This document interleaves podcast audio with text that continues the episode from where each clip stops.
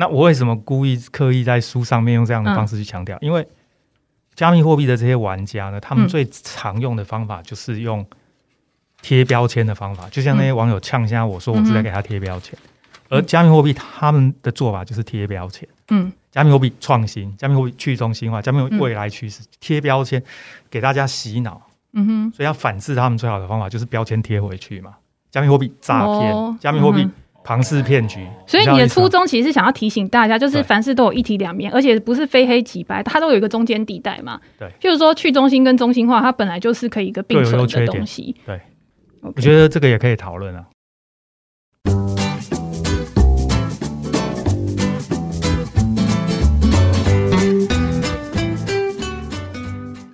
Hello，大家好，我是 Jenny。今天我们又再度邀请到曲博来上节目，因为上一次来聊的时候呢，刚好是曲博还有一个科技教室的一个课程嘛。那那一次我们没有琢磨到区块链啊，或者是加密货币的一个话题。但是最近呢，因为大家非常关注的就是 FTX 交易所的事件。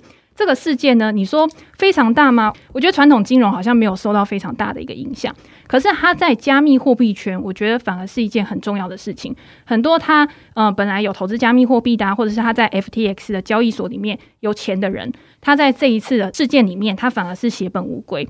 那这一次我们就请曲曲博来跟我们讲一下，就是在现在这个阶段呢，加密货币，我觉得它本身是一种工具，或者说它是一项产品。但是背后呢，它运作的原理到底是什么？很多投资人呢，他会亏钱的原因，就是因为他不了解加密货币到底是什么东西。那曲博这一次新出的这本《加密货币的真相》，刚好在这个时机点来出版，给所有不了解加密货币的读者或者是投资人呢，从基础的理论到架构到应用，可以有更深入的了解。未来呢，如果加密货币这个趋势还是正在进行中的话，我们也可以更好去掌握它的一个变化。那我们先请曲博跟大家打招呼。大家好，哎、欸，Jenny 好。那想请问一下曲博，当初写这本书的动机是什么？当初啊，这个出版社来找我，那本来是要我出一本自传。我跟他说啊，我还没有到出自传的年纪。对对对，我觉得你现在还太年轻了，真的。那我就说你要出书，我们就来出一本加密货币跟区块链的书。那书局问我为什么，我跟他解释，因为我预感一年内一定会币圈连环爆。会出很多状况，为什么呢？因为照他们之前那样的玩法，一定会出事。所以果然啊，这个书呢印出来才隔不到一个月啊，就爆发了这一次的事件。有，我之前看你的影片的时候，其实你是用每个不同的章节，可能有的时候什么区块链啊、加密货币的大事件的时候，你都会来做解析。那当然，你持的我觉得态度是有一点比较负面的啦，因为你觉得很多东西都是炒作出来的嘛。是，今天一个东西它在还没有变成一个通用的情况之前，如果有心人士他想要去炒高它的价值，不管今天是加密货币，不管今天是 NFT 的话，他只要懂得做行销，他只要懂得呃，借你说的一句话就是买空卖空，对，其实就是一种炒高的方式。是。那这一次 FTX 的事件呢，刚好就是在你出版书之后发生。那你对这件事情有没有什么研究或者是看法可以跟我们分享？对，我先简单的说一下哈，为什么我会这么了解这些炒作跟诈骗的手法呢？原因很简单，因为我五年前也曾经参与其中。而且啊，我还真的发过加密货币。我发加密货币的方式呢，跟这一次出事的 FTTB 方法完全一样，就是利用以太坊的智能合约，然后呢发行一定的数量，接下来呢就是把这些币呢倒出去换成钱。说穿了呢，其实这是标准的庞氏骗局。那我后来为什么退出？就是因为我在参与的过程中发现，这整个过程从头到尾就是买空卖空啊，上线拉下线。庞氏骗局呢，在一九一九年，它的定义呢是。让后期投资者的钱当做钱金去付给前期投资者，好像是获利。但是呢，在过去这二十年来，这几十年来呢，经济学家慢慢的改变庞氏骗局的定义，变成所谓买空卖空、上线拉下线，只要满足这个条件，都被认定是庞氏骗局。所以在诺贝尔的经济学得主克鲁曼就说过了，加密货币是庞氏骗局。他讲的话跟我完全一样。那另外呢，这个很多经济学家也说，美国的量化宽松 QE 是庞氏骗局。各位回去想，比特币或者加密货币，或者是美国的量化宽松，它其实被称为庞氏骗局，但它的定义跟一九一九年一百年前其实不太一样哦。换句话说，经过了这一段时间，大家已经慢慢修正这个定义，而加密货币恰巧就是满足这个定义。那么，因为我参与过。我后来发现呢，这样的东西不适合我，所以后来我退出。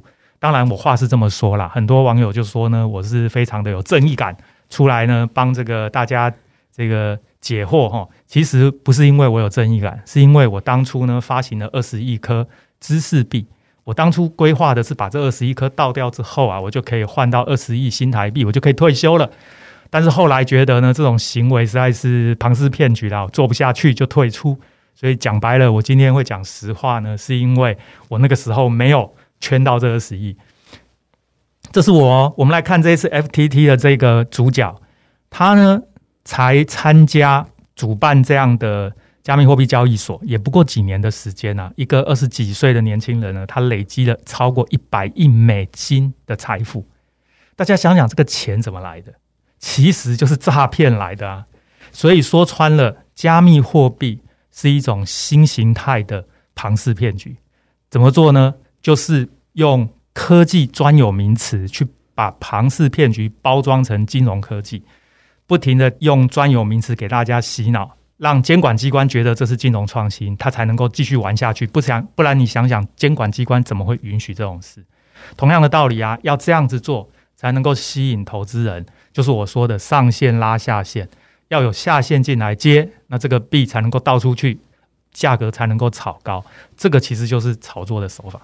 好，那曲博刚刚讲的那么长呢？因为你一开始就说你发知识币是因为想要退休嘛。但是以我看你呢，我觉得你应该不是这样的人。我会觉得说，因为你也有一个网站，那当初呢这个知识币的发行，是不是希望可以为网站带来流量之外呢，也可以用这个币来创造额外的价值？因为我们现在看 FTX 交易所啊，我自己会有一个感觉，就是他当初创这个交易所，他可能他的初衷也不是说哦，我就是想要诈骗。那当然，我今天创了这个交易所之后，我需要有流量，我需要把我这个 FTT 这个币呢，去创造一些额外的价值的时候，他真的是做了非常非常多的行销。譬如说，我今天在 NBA 啊，或者是我在赛车 F1 啊，我都去做很多的行销，让我的网站有流量之后呢，去持有这个币。那这个币最后呢，到底是要用来交易？还是真的像我们讲的，诶，它就是货币的一种啊，我只是用来做一个价值储存的功能而已。我觉得这个在现阶段来说，或许都太早。也许它未来真的可以创造价值，它未来真的是一个，我可能我们说，诶，在 Web 三啊，或者是在元宇宙的一个媒介而已。只是现在这个生态系统呢，它不是非常成熟。你会不会有这样的一个感觉？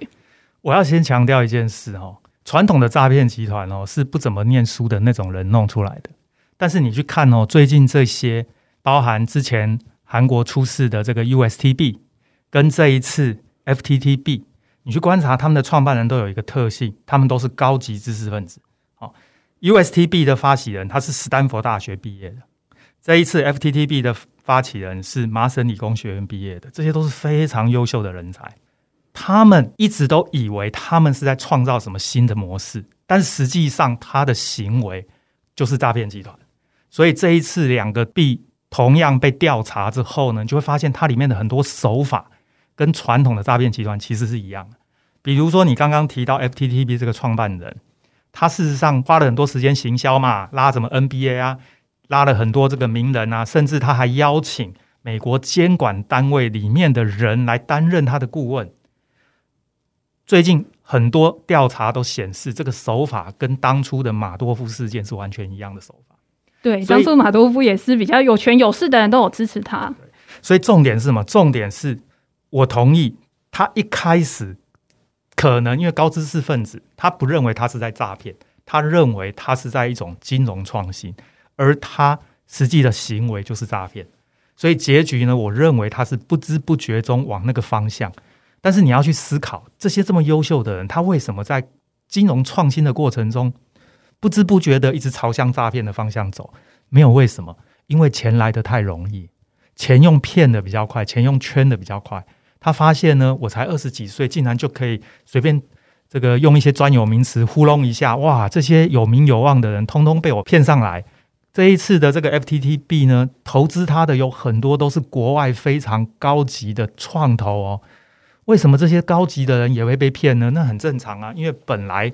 发起的人就是高级知识分子嘛，那能够骗倒这些高级知识分子组织的这些创投跟单位，这一点都不奇怪。所以我同意你说的，他一开始没有想要诈骗，但是他在执行的过程中，慢慢就朝那个方向走过去，因为这样子才二十几岁就可以赚几百亿美金哦。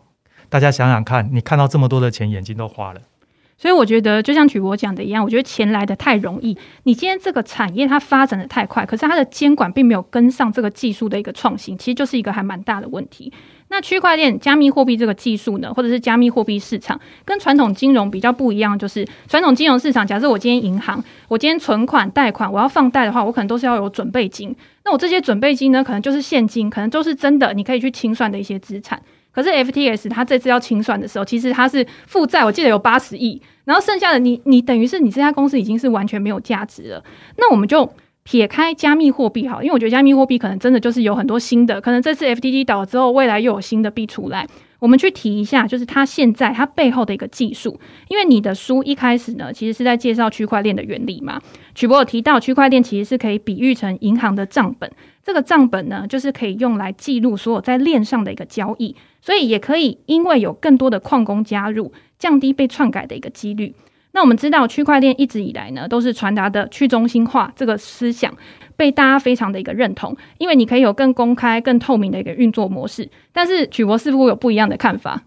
是我简单说哦，大家最常听到区块链的三大特性是哪三大特性？第一个去中心化，第二个不可篡改，第三个可以信任，对不对？我想大家朗朗上口。如果你现在真的觉得这三句话都是对的，那就代表你不懂区块链，而你不懂区块链，就是这些懂的人可以操作最大的。这个着力点，所以我的文章一开始就告诉你，区块链代表去中心化，错；区块链代表不可篡改，错；区块链代表可以信任，大错特错。我敢这样讲，是因为我懂原理，而且所有懂原理的人都知道，我讲的这个才是事实。可是因为大部分的人好像听到的都不是这样，对不对？你在媒体看到的文章好像也不是这样写的啊。所以问题出在哪里？问题就是出在于区块链这个技术有点复杂。没有人真的有那么用心，想要去了解它里面真实的意义，跟它那些复杂的演算法，所以呢，他们只能用一种方式来做行销宣传，就是用贴标签的方式。区块链去中心化、不可篡改、可以信任，这种标签一贴上去，这个时候有利于我做行销。我今天跟你推销一个东西啊，反正你也不懂啊，哦，我就随便讲啊，啊，你就信啊。我想这个是我觉得区块链在推广的时候一个最大的问题。区块链不是没有用，在我的书里面写得很清楚，而是不怎么有用。这句话怎么说呢？因为区块链可以做的任何事情，不用区块链也可以做。用区块链有优点，是不用区块链也有优点，所以变成呢，它只是一个选择。你可以选择用，你也可以选择不用。可是我相信呢，现在大部分听我讲的这些听众朋友，你的原来可能不是这样认知的。你原来听到的新闻都是用区块链比较好。用区块链比较棒，但事实不是这样子。那么，到底什么样的应用适合区块链呢？所以我在我的书里面就特别强调，当一个商业模式老大不想当老大，大家都想当老大，符合这个条件的，基本上就用区块链吧。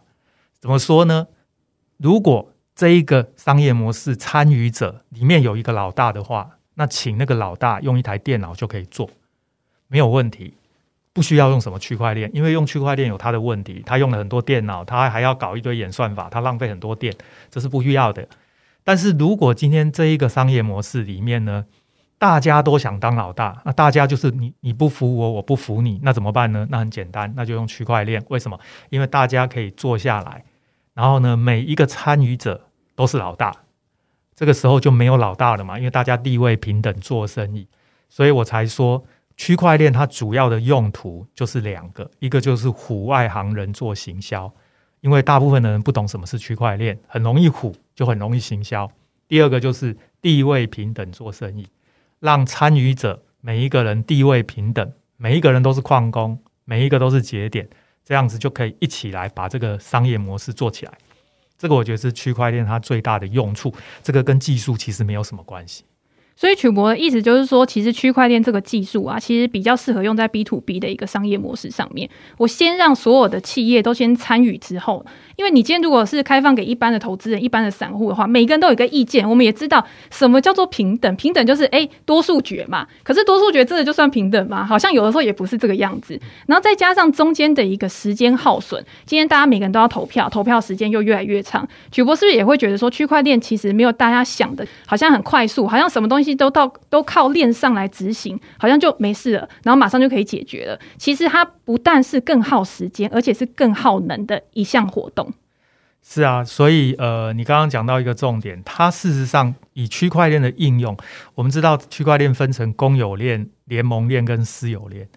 那私有链是没用的废物，这个我讲过很多次，所以以后你只要听到谁告诉你他用私有链做什么应用，你就不用再听下去了。那至于公有链跟联盟链的应用不同，公有链主要就是应用在加密货币哦，事实上它主要也是这个应用哦，但是它是耗能的哦。那第二个是联盟链呢，基本上。就是适合应用在各种商业模式，所以你刚刚说的对，就是所谓 B to B。我举个例子哦，各位知道，在两年前，脸书发了一个币，叫做天平币。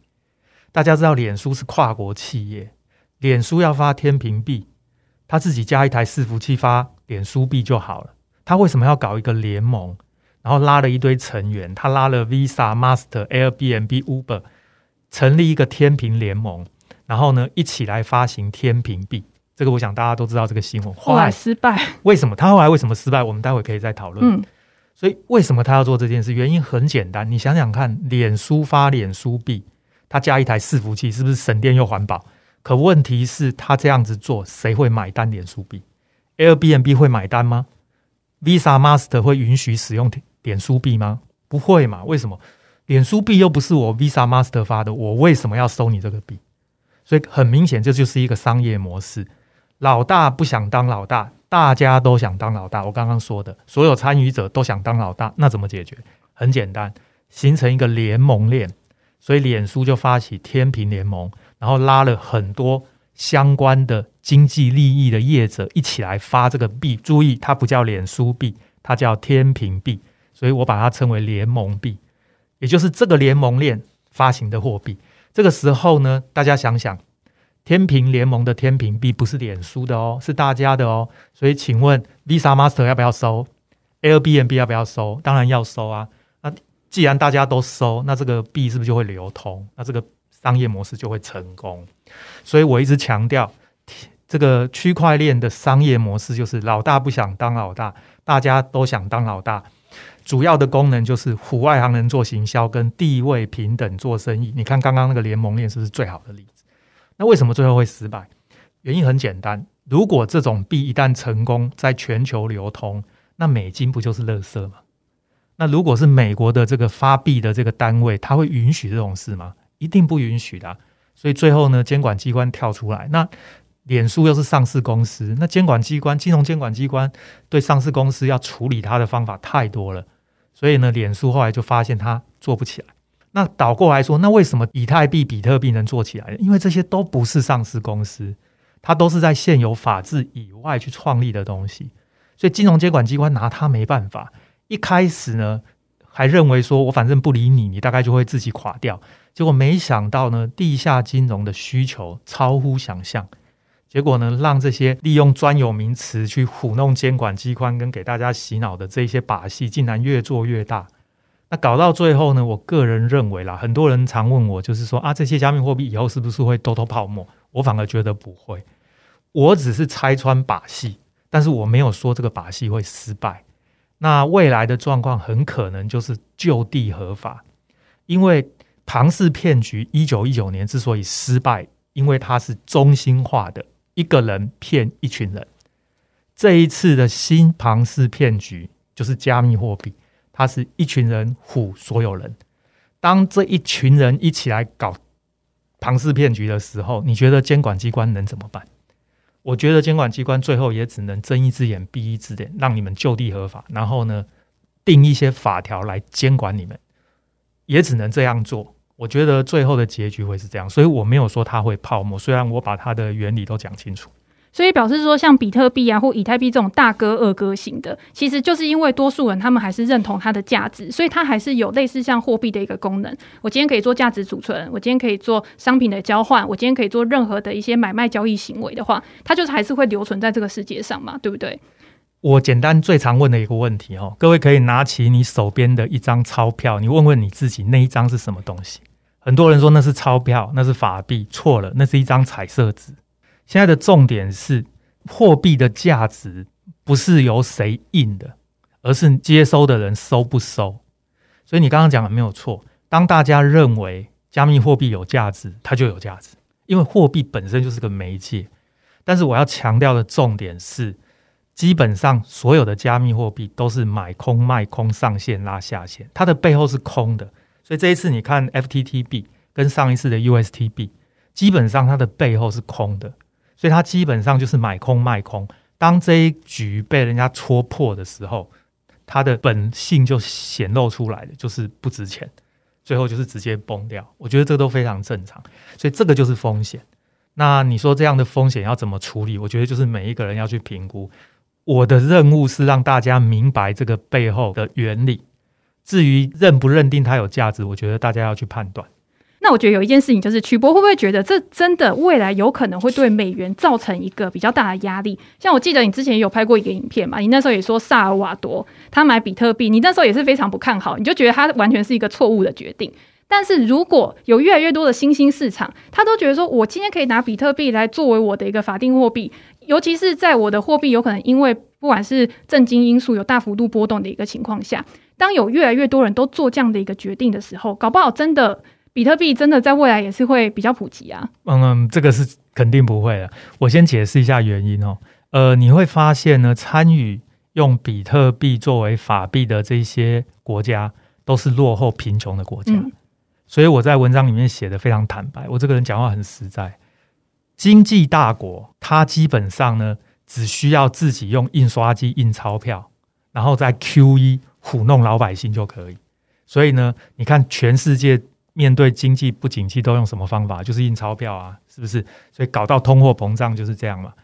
你有没有好奇，为什么都是落后国家参与比特币做法币？就是因为他们没有能力印钞票，所以他们以为换个名字叫比特币，这样就可以解决经济的问题。但是实际上，经济的问题比想象的复杂很多。所以我在文章里面也提到过，你会发现呢，你在很多媒体看到各种意见，凡是发表意见说。用比特币做法币可以解决经济问题的，通常都不是经济学家；而发表文章说用比特币没有办法解决经济问题的，都是经济学家。这种现象，我把它称为加密货币的反制现象，就是一群不懂经济的人不停地吹捧说用比特币做法币好棒棒哦，一定可以解决经济问题。你们要去思考它背后的逻辑是什么？它的逻辑很简单：上线拉下线，买空卖空。它是上限。我讲白了一点，如果五年前我把知识币倒出去换了二十亿的现金的话，我今天 Jenny 你专访我，我就会告诉你加密货币好棒棒，赶快去买。没没有为什么？因为我是上线、啊，我不跟你这样讲，我的币要倒给谁啊？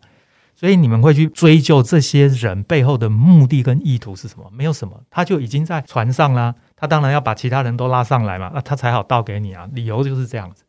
对，我觉得曲博刚刚也讲到一个，就是像为什么每次很多新兴市场的国家，它的货币都会大幅波动，或者是它都会有一些违约风险的原因，就是因为它今天它的债通常都是以美元计价或怎么样，人家根本就不会去买他们国家的债嘛。可是你今天美国它要发币或怎么样，它发债。一定都可以找得到买家，他自己发债，然后自己去控制这种利率啊、外汇啊，其实是相对比较容易的。那我就看到最近也有一个新闻啊，他就说纽约联邦准备银行与十二家华尔街的银行跟金融机构合作，开启了十二周的数位美元试验。它也是透过区块链的方式，然后在分散式的账本上面去进行储备金的一个结算啊。而且他还强调哦，之后呢，如果这个有运作的比较顺利的话，因为现在还没有确定说未来就是会持续实施嘛，在这个区块链的这个技术下面呢，它可以去加速跨境转账的一个效率。虽然说这个是中心化啦，但是这个对金融未来市场的一个影响会是有什么样的一个发展呢？我这样讲哈，这个新闻里面的这个模式呢，跟台湾当初建立的这个金融函证区块链类似。这种是标准的联盟链，就是由这个联邦准备银行跟十二家华尔街金融机构合作。这边我们简单的就假设了，因为实际的细节我还没有去查哈。这十二家华尔街的银行，每一家都是一个节点，就是一个矿工。你这样想比较容易，所以总共有十二个矿工。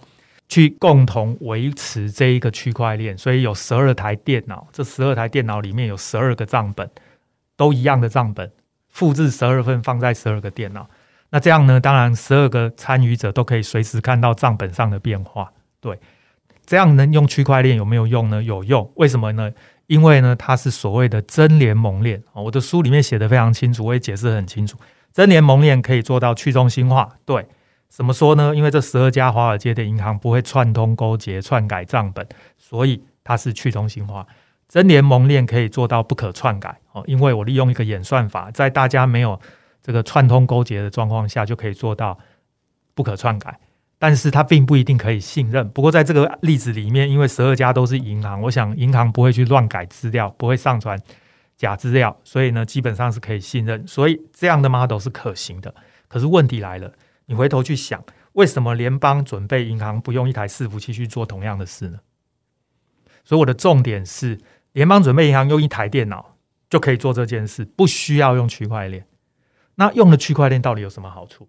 所以这个地方又回到我刚刚说的，在这个例子里头有老大，对不对？对啊，那个联邦准备银行就是老大啊。那他为什么还用区块链？因为老大不想当老大，就像当时的金融函证一样。我们的金管会是老大啊，你金管会加一台伺服器就可以做的事，为什么要搞金融函证？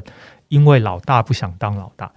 嗯金管会可能觉得我的功能是监督管理啊，叫我搞一台伺服器去帮你们去搞这些什么账本，我为什么要做这件事？再来，大家都想当老大，这十二家华尔街银行随便挑一家出来，加一台伺服器给另外十一家用，不行吗？可以啊，那为什么不要呢？因为大家都想当老大，所以你这个 case 完全吻合我讲的。那用的区块链跟不用都可以，我刚刚已经讲了。那这个例子为什么要用呢？你想想看，你用了之后。第一个唬外行人做行销，所以这些银行是不是就可以告诉他的客户，我们公司的这个储备金结算系统用的是最新的技术、创新的金融，叫做区块链，所以赶快来跟我做生意，我比较高级。大部分的客户根本搞不清楚你在讲什么啊，但是听到区块链三个字，哇，你好高级，就是这样。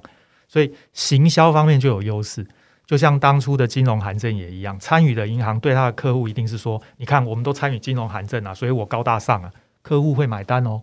所以我说专有名词虎外行人最好用啊，所以虎外行人做行销。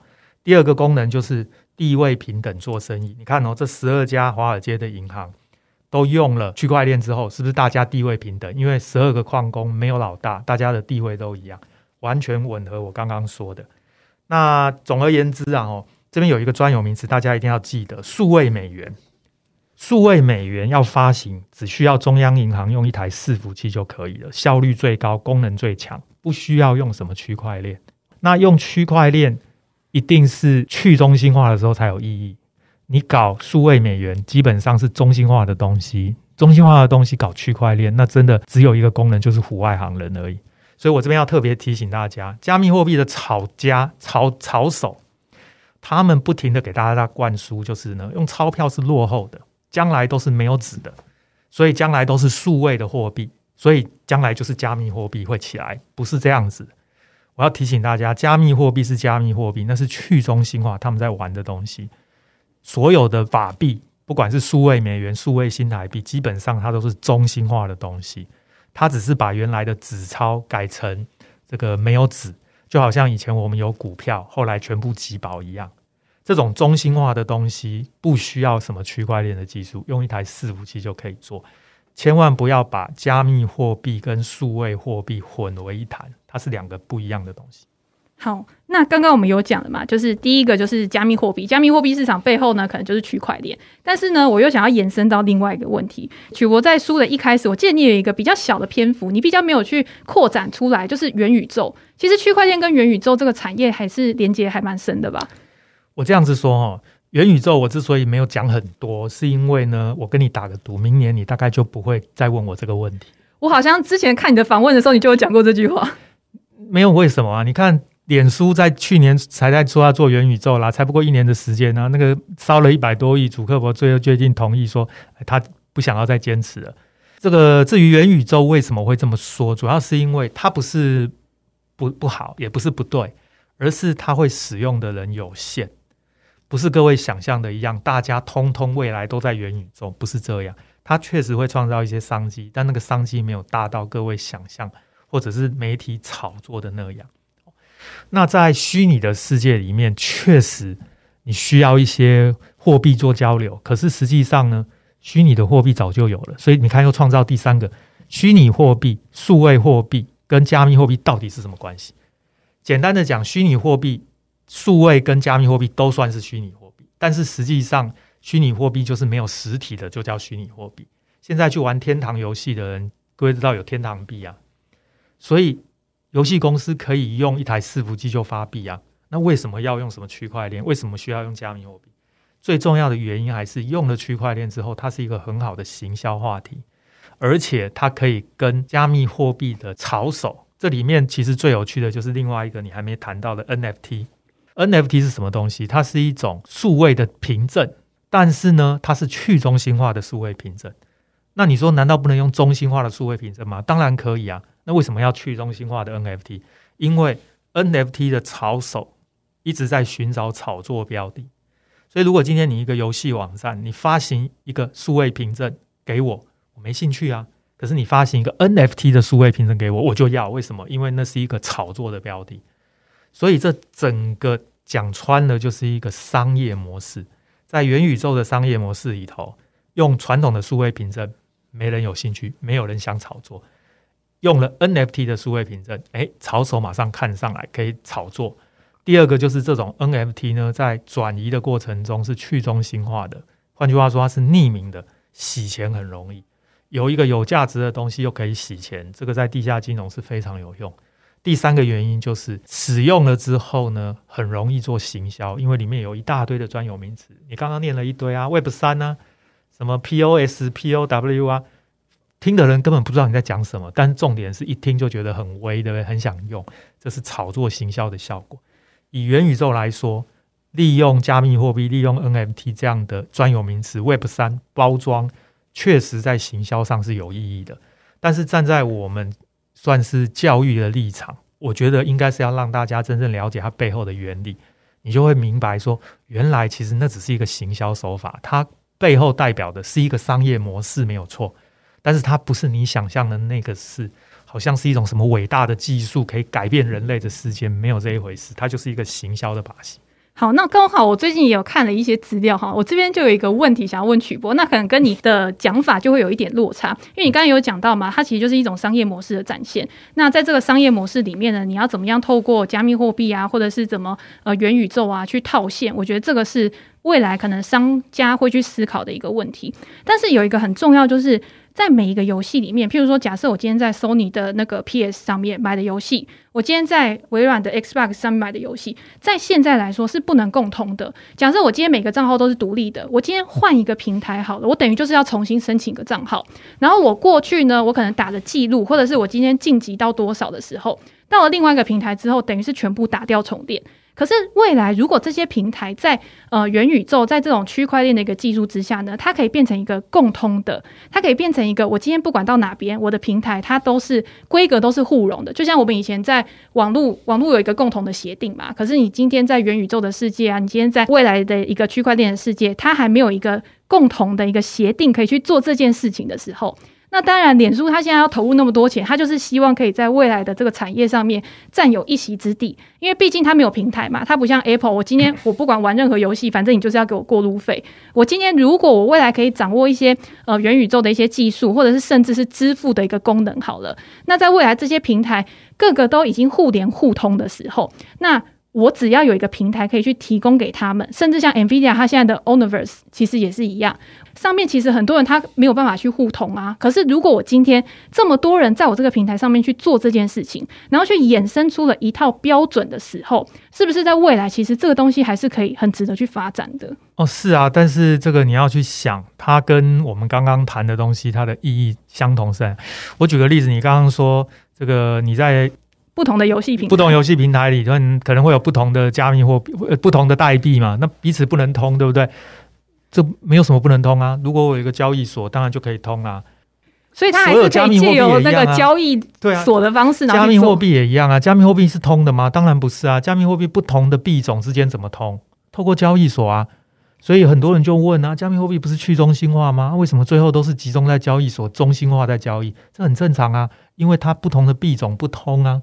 所以同样的道理，不同游戏里面的这些代币不通啊，那要怎么通？那也是用交易所啊。我的意思是用区块链，用加密货币、用 NFT，基本上它就是一种商业模式，没有不行，它绝对是可以的。只是说它是不是有它宣称那样的功能呢？答案是没有。譬如我举个例子啊，NFT 可以确定作品的真伪，可以确定作品最初的所有者是谁。大家常听到这种说法，事实上是这样吗？当然不是啊。NFT 完全没办法去确定作品的拥有者是谁，也没办法确定作品的真伪。那是谁来确定？是第三方中介机构，是第三方机构要去确定作品的真伪跟所有权，然后再来发行 NFT，使用者才会相信这个 NFT 代表这个作品是真的。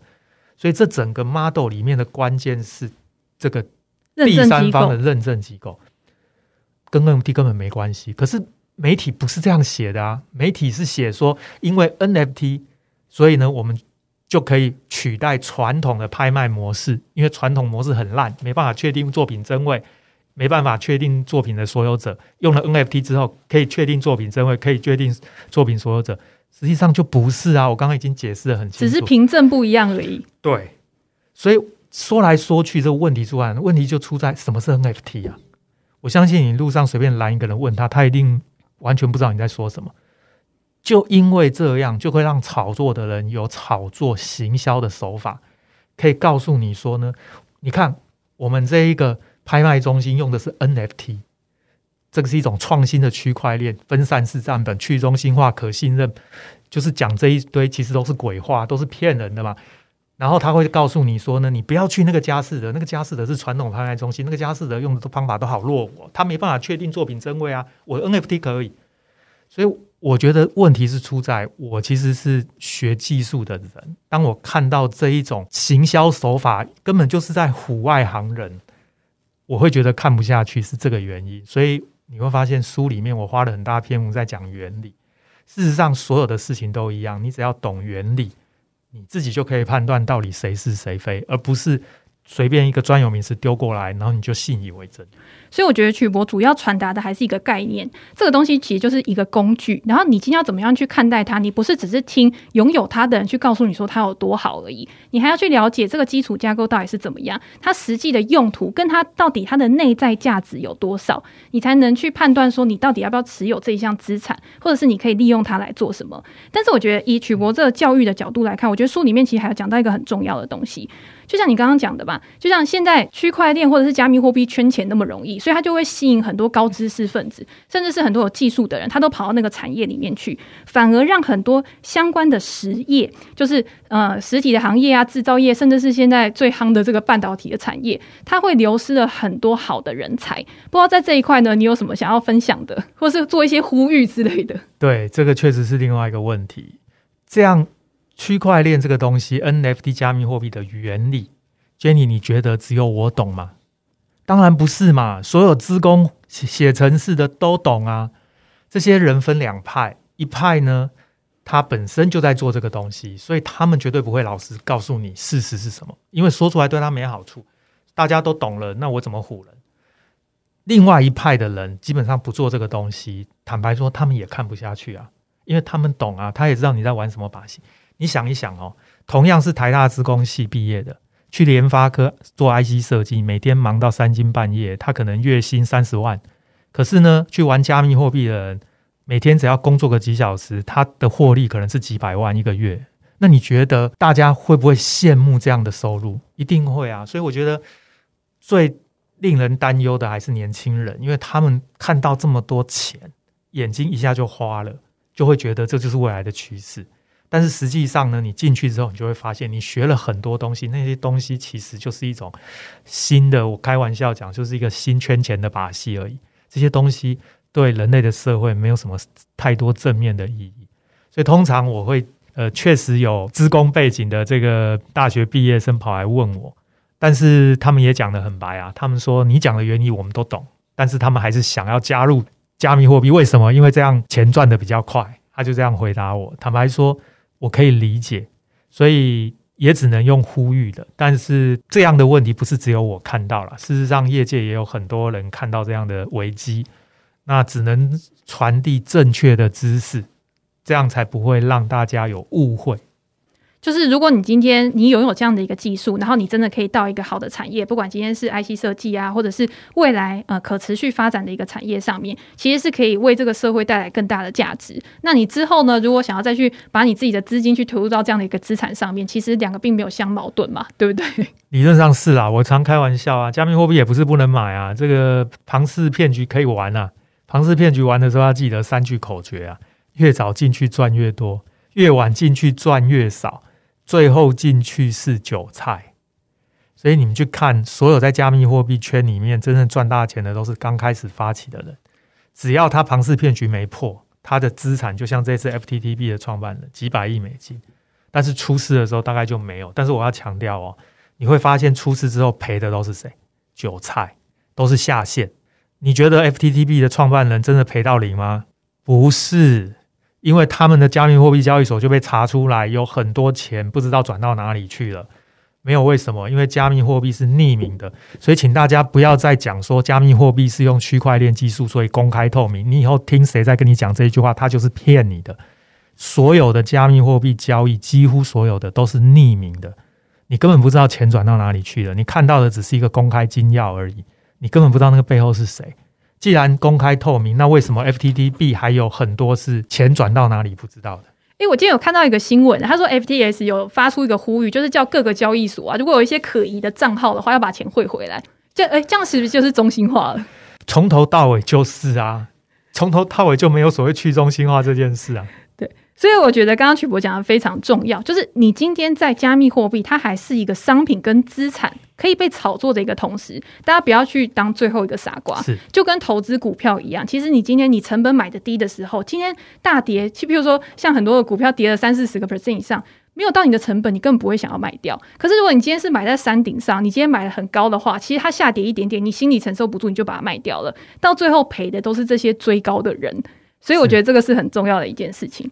那今天呢，非常感谢曲博跟我们分享关于区块链或者是加密货币，甚至是元宇宙未来应用的一些基础知识。在未来这个市场呢，有可能有更多的创新跟更多的变化之下，去了解这个领域，可以让我们去掌握世界的一个变化。更重要的呢，是可以避免受到更多的伤害。大家呢，一定要去追踪曲博的频道，YouTube 频道曲博科技教室嘛。是我每次呢，在看曲博在讲就是最新的一些技术，甚至是你有访谈一些人的时候，一些新的科技的时候，我都觉得收获非常。非常多。那曲博的新书呢，连接我也会放在资讯栏。那今天就先跟大家分享到这边喽，拜拜，拜拜。